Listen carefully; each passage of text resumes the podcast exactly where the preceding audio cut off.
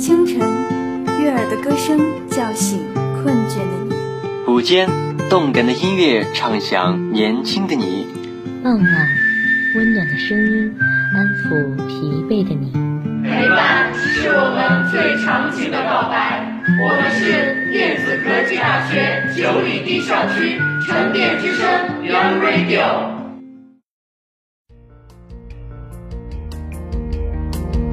辛苦一天，成就一天；奔波一月，丰收一月；付出一年，收获一年。二零二零，回头遥望，人生麦田，金光闪闪；二零二一，举头展望，未来大道，幸福光芒。沉淀之声 Young Radio 祝你前程无量，喜悦丰收。各位听众朋友们，大家好，欢迎大家准时与我们相约在沉淀之声 Young Radio。我是主播周乐，我是主播刘文浩。今天是二零二零年十二月二十一日，星期一。下面进入今天的沉淀新闻，欢迎收听今天的沉淀新闻。今天的新闻主要内容有：嫦娥五号创造五项中国首次；欧盟寄望年底前成员国同时开始疫苗接种。学校举行近三年新入职本科生辅导员系列培训。下面一起来了解今天成电新闻的详细内容。嫦娥五号创造五项中国首次。国新办十七日举行探月工程嫦娥五号任务有关情况发布会，国家航天局副局长、探月工程副总指挥吴艳华介绍，十七日凌晨一时五十九分。五号返回器携带月球样品成功着陆，任务获得圆满成功。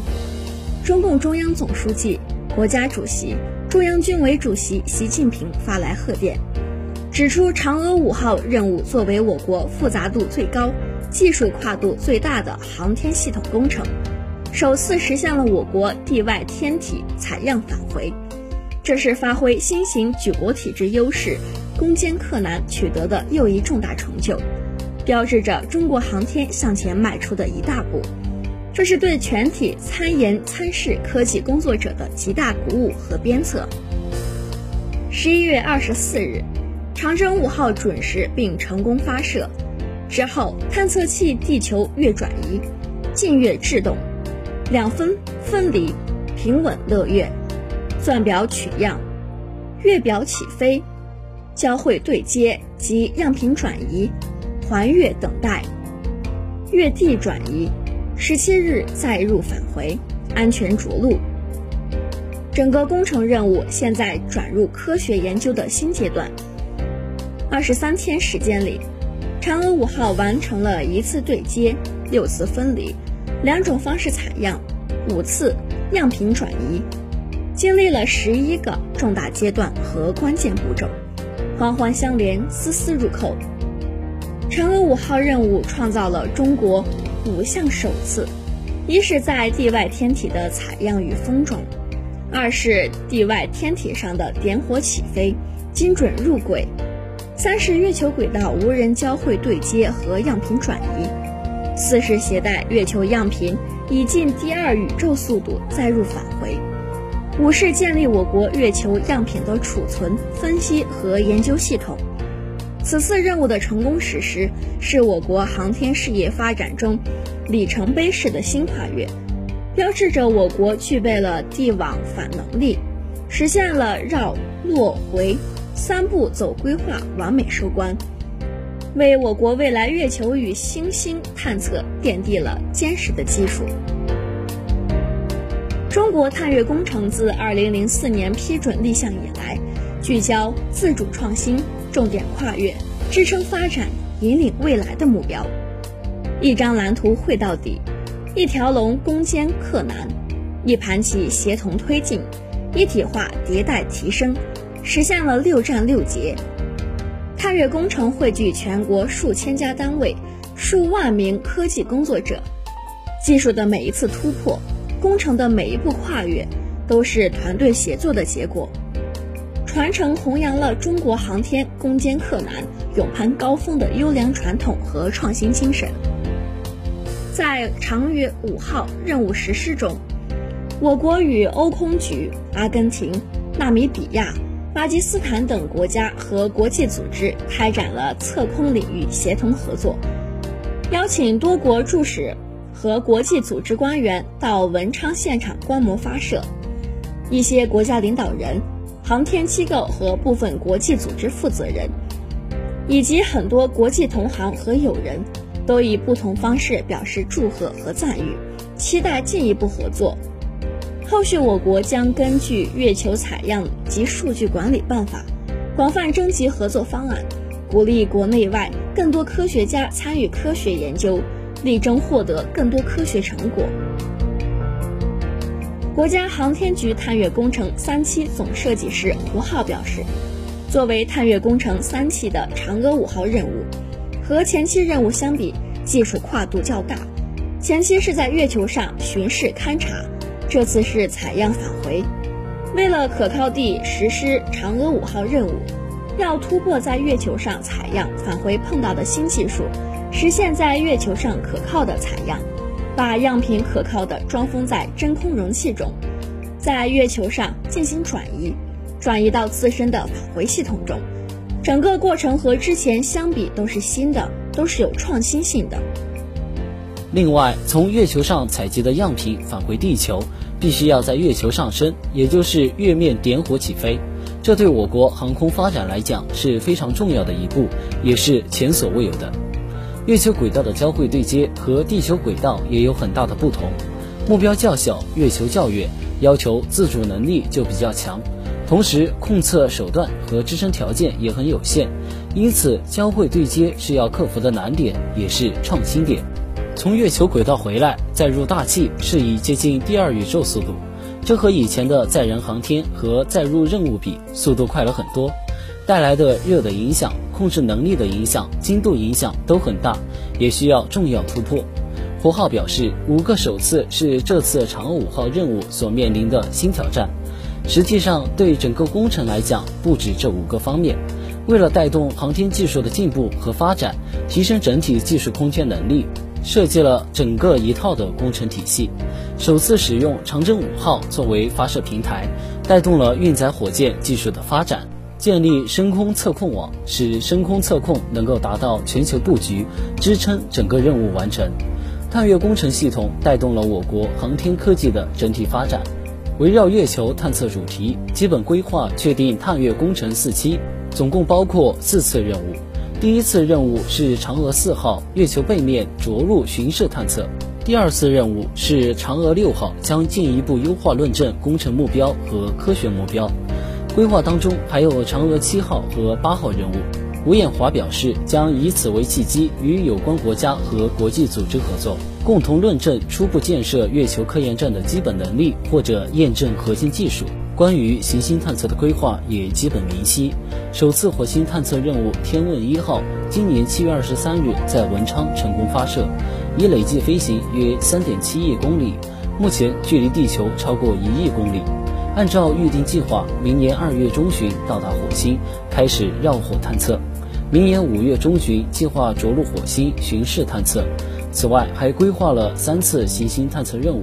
包括一次小行星探测和取样，一次火星的采样返回，以及一次木星环绕探测和行星穿越探测。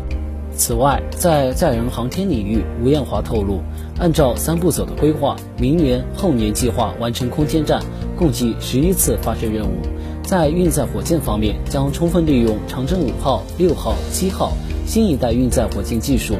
完善无毒无污染新型火箭序列，保证新一代运载火箭能够成序列化，满足各种轨道、各种重量飞行器的发射任务。同时，对于重型运载火箭的研制，正在进行关键技术攻关和方案迭代优化论证。吴艳华还表示。“十四五”时期要继续大力发展国家民用空间基础设施，广泛为民用经济各个领域提供强大的支撑保障能力。同时，作为国家战略性新兴产业的重要组成部分，国家民用空间基础设施还将为大众生产生活提供更为优质的产品和服务。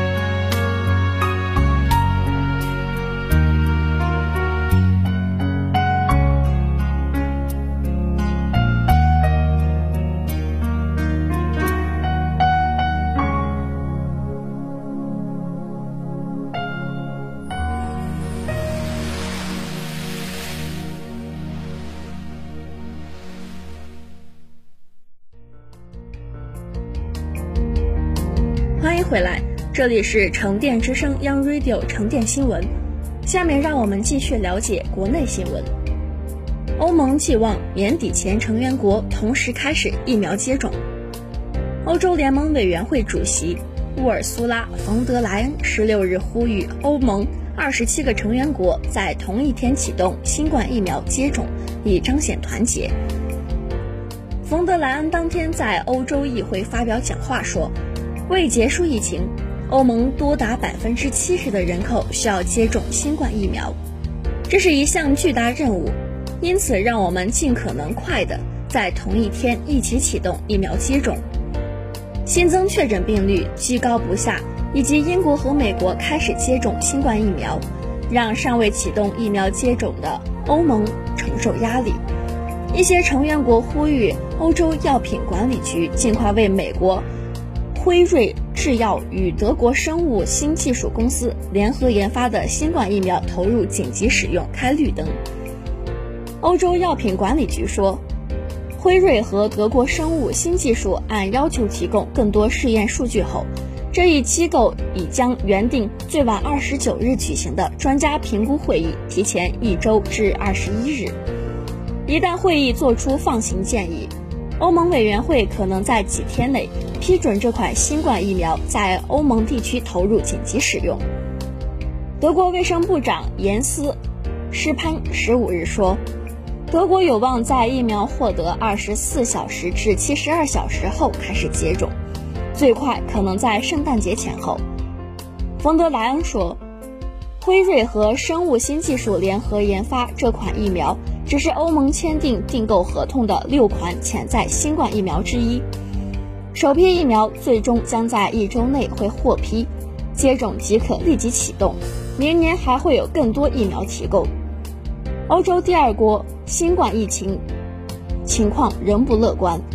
公共卫生专家呼吁，在开展大规模疫苗接种以前，人们仍需谨慎小心，特别是圣诞节和新年假期即将到来，如果放松警惕，欧洲可能面临第三波疫情。鉴于新确诊病例和死亡病例居高不下，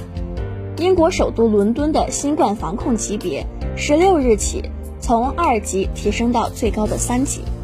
德国同一天起进一步收紧防疫限制措施，直至明年一月十日。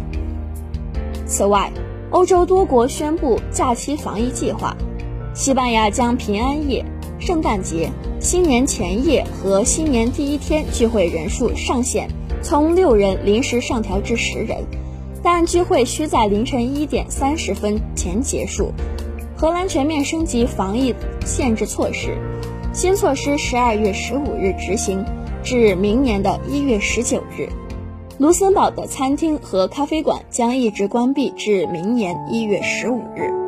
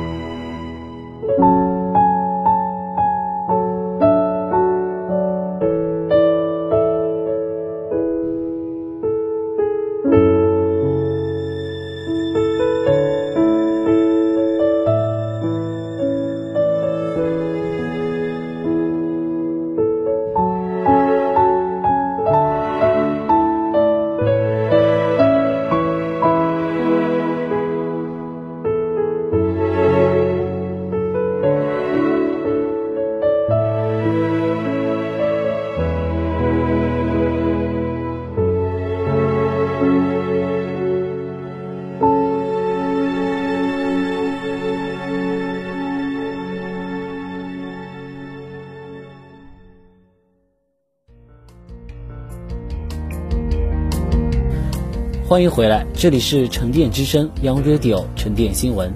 下面让我们继续了解国内新闻。学校举行近三年新入职本科生辅导员系列培训，为帮助辅导员明确工作职责和担当，全面系统地了解本科生学生工作，党委学生工作部、人力资源部教师发展中心举办近三年新入职本科生辅导员培训，重点聚焦辅导员基本业务能力和工作范围，分为业务工作指导、沙龙分享、小班研讨三个板块展开。全校四十二名近三年新入职本科生辅导员参加培训，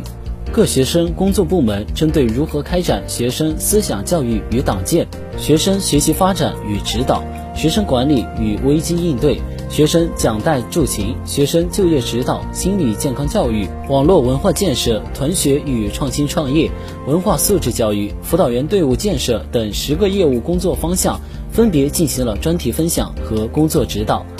资深辅导员李毅就与学生谈心谈话、与家长联系的沟通技巧进行了经验分享。